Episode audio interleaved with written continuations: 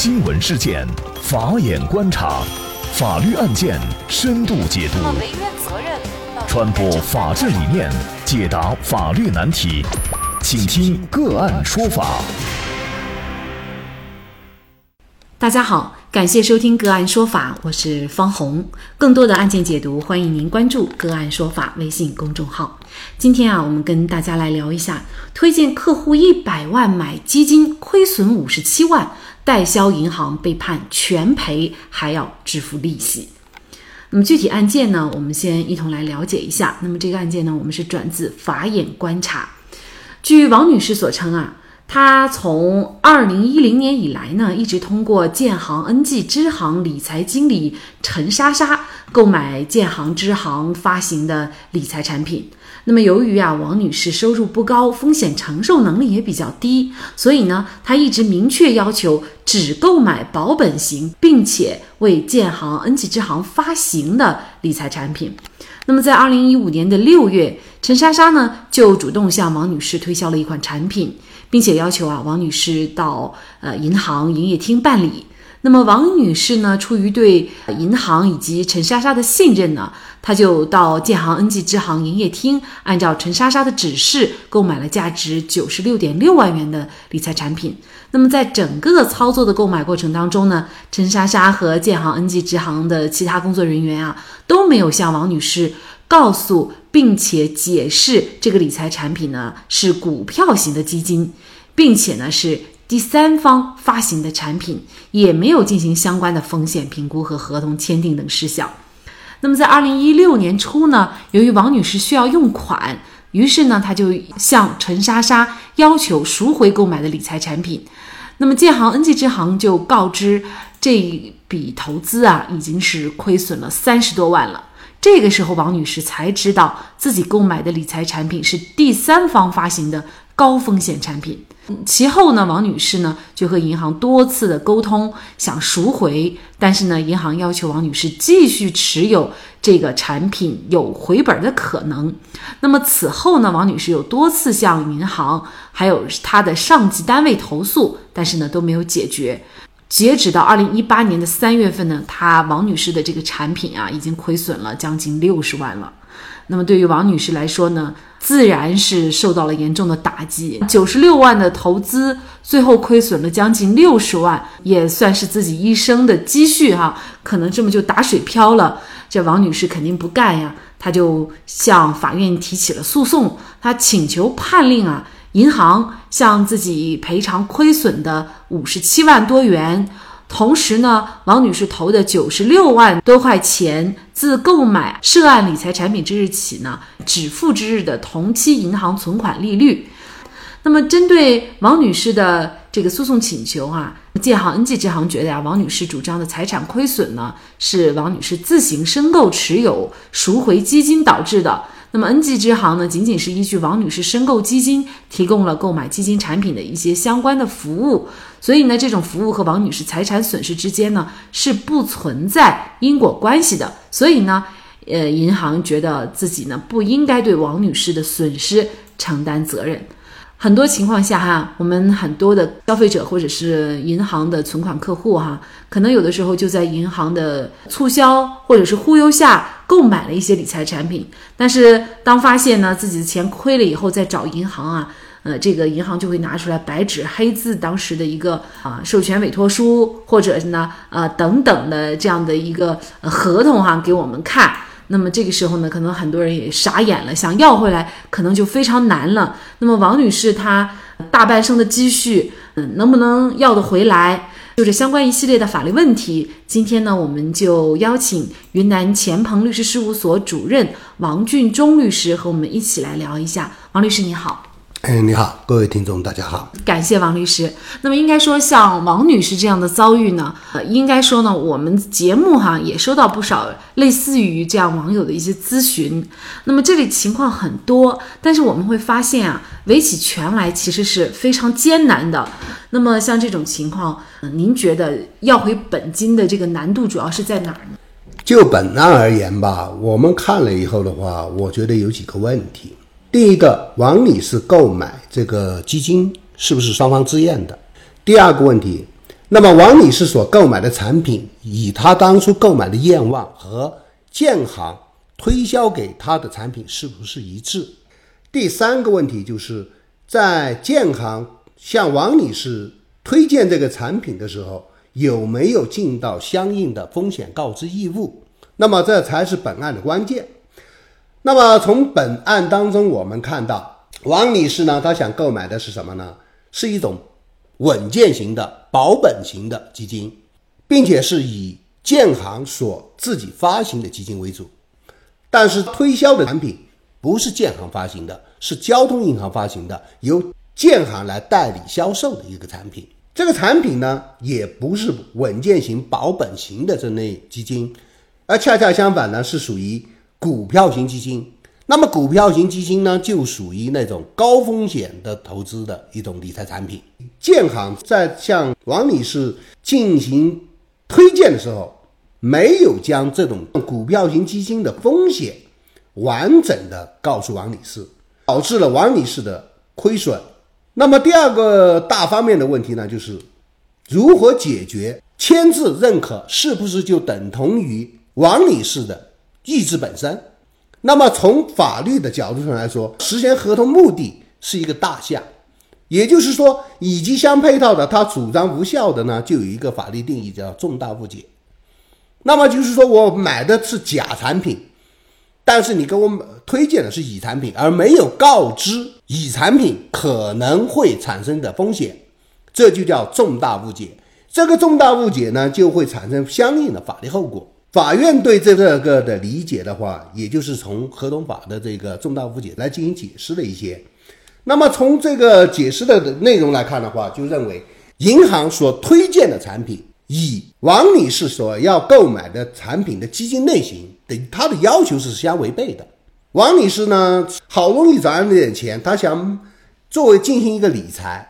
让自己的资产保值，但是呢，在银行没有将股票型基金的风险提示完整的告知王王女士，导致呢王女士承承担了最大的限额的风险，亏损了五十七万多。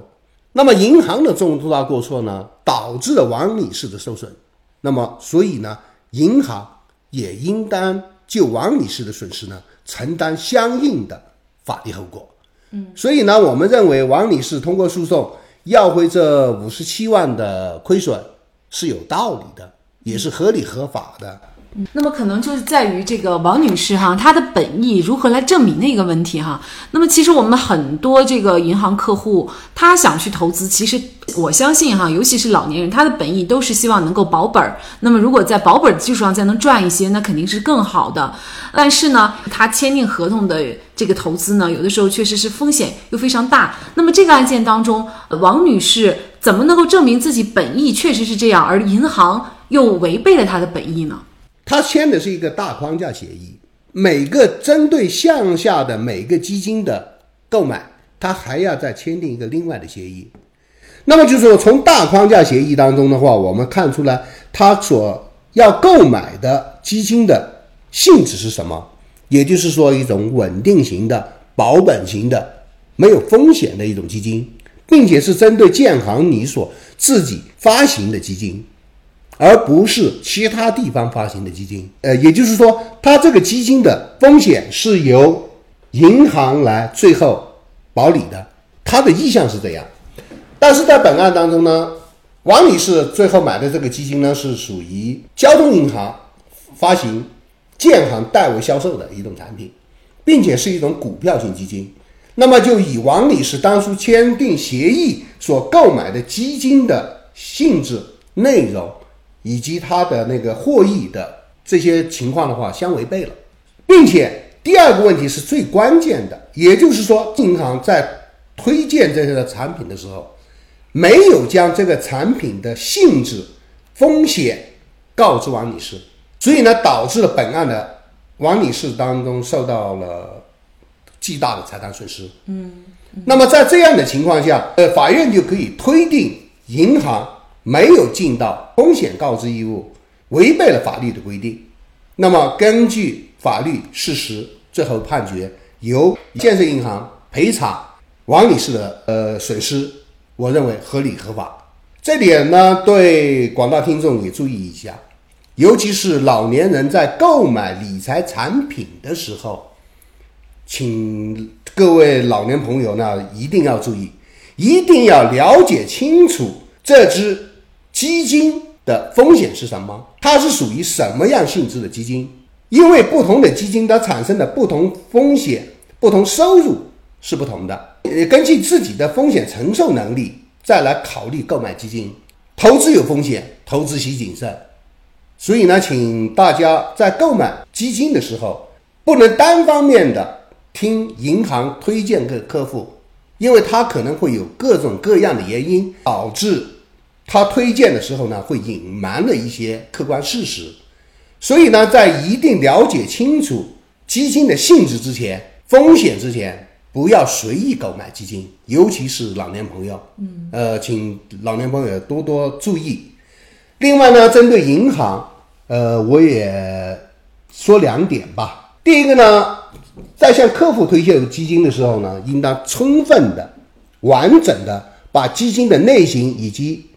购买基金可能承担的风险向客户完整全面的告知义务。只有这样的话，你的风险才可能免责。呃，作为银行的话，尤其是现在的，尽可能的在向客户签署购买意向的时候，或者说推荐意向的时候，进行全程录音录像，也能够留下一些证据。这样的话，对银行免责也有相当的好处。好，我们来看一下这个案件法院的一个判决哈。法院呢是认为啊，建行、恩济支行在明知道王女士风险承受能力比较低的情况下呢，违反了王女士的意志，并且违反了相应的操作规定，欺骗王女士购买第三方发行的高风险理财产品。那么，建行、恩济支行的行为呢，已经违反了《中华人民共和国民法总则》《商业银行个人理财业务管理暂行办法》等等相关法律法规及行业性规范。并且呢，由此导致了王女士巨大损失，所以呢，法院判令建行、恩济支行向王女士赔偿亏损的五十七万多元。那么，王女士所投的本金九十六万六，自购买涉案的理财产品之日起，一直到给付之日的同期银行存款利率。那么最后呢，其实王女士就相当于是要回了这笔钱哈。觉得王女士还是比较幸运的。那么实践当中呢，确实是有一些客户呢，嗯，他是要不回钱的，也很奇怪哈。就是银行为什么会做了这么多理财产品，在这种情况下还让这个王女士签这样的一个合同？其实这个合同它肯定是个格式条款。而且，嗯，这个合同对于银行本身是不利的，因为如果银行要去把王女士的钱用来做一些高风险的投资的话，哈，在专业性做理财产品的银行发生，呃银行呢也许是法律意识不够的呃问题哈。当然了，从另外一方面呢，我们也会看出来，其实很多类似于王女士的这样的客户，他就没有王女士这么幸运，也就是说，他签订的合同可能其实就是他就同意了购买哪一股的高风险的。基金投资或者是股权、股票投资啊等等哈，那么这个时候他如果一旦签了这个合同，事实上再要回来这笔钱是非常难的，是吗？是的，在实践当中，像这样的案例呢话也不在少数。那么这个呢，处取决于法院怎么认定这个事实，以及你向法院提交什么样的证据。在本案当中呢，王女士呢还填写了一个叫做个人客户风险评估问卷。那么在这个问卷过程当中的话，他就明确表示了我要买什么样的产品，我不要什么样的产品。这个呢，就是他签字认可的一个呃双方都认可的一个证据。那么这个证据呢，也就是后来法院认定王女士购买意向的一个最直接的证据。第二个呢，就是法律规定个人理财业务风险管理指引，它其中呢就是说，对于市场风险较大的。投资产品，特别是以延伸相关交易的投资产品，商业银行呢不应主动向无相关经验或评估不易购买产品的客户呢推荐和销售。所以呢，法院呢也就根据了这个证据以及相关的法律，判决王女士呢胜诉。在实践当中，这样案例很多。为什么有的得到支持，有的不能得到支持？它首先取决于你所向法庭成交的证据是什么。现实当中，当你签每一个字的时候，那么你必须要对你所签字认可的法律文件进行一个充分的了解和认识。很多人拿过来就签字，他根本不知道这种类型的文件所产生的法律后果。这样的案例非常多，最典型的就是银行的这种理财产品的，还有保险公司的保险合同条款的，那个字又特别小，条文也特别多，用词有相当生涩，不是一般人能够理解的和了解的，甚至给你看、给你解释，你不一定能懂。那么，所以我们在尤其是在签署这一类型的文件的时候，一定要有专业的人士，或者说是了解相关。行业的人士给一些指导，像这样的话可以避免很多的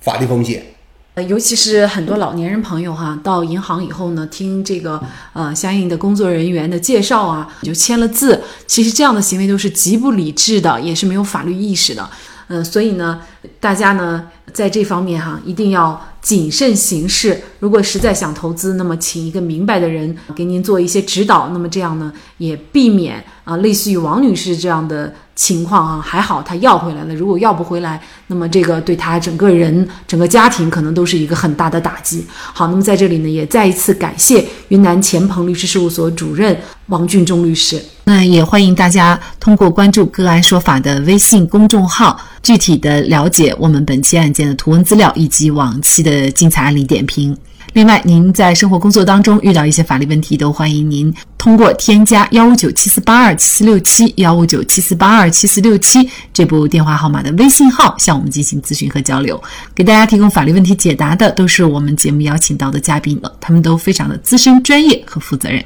感谢您的收听，我们下期节目再见。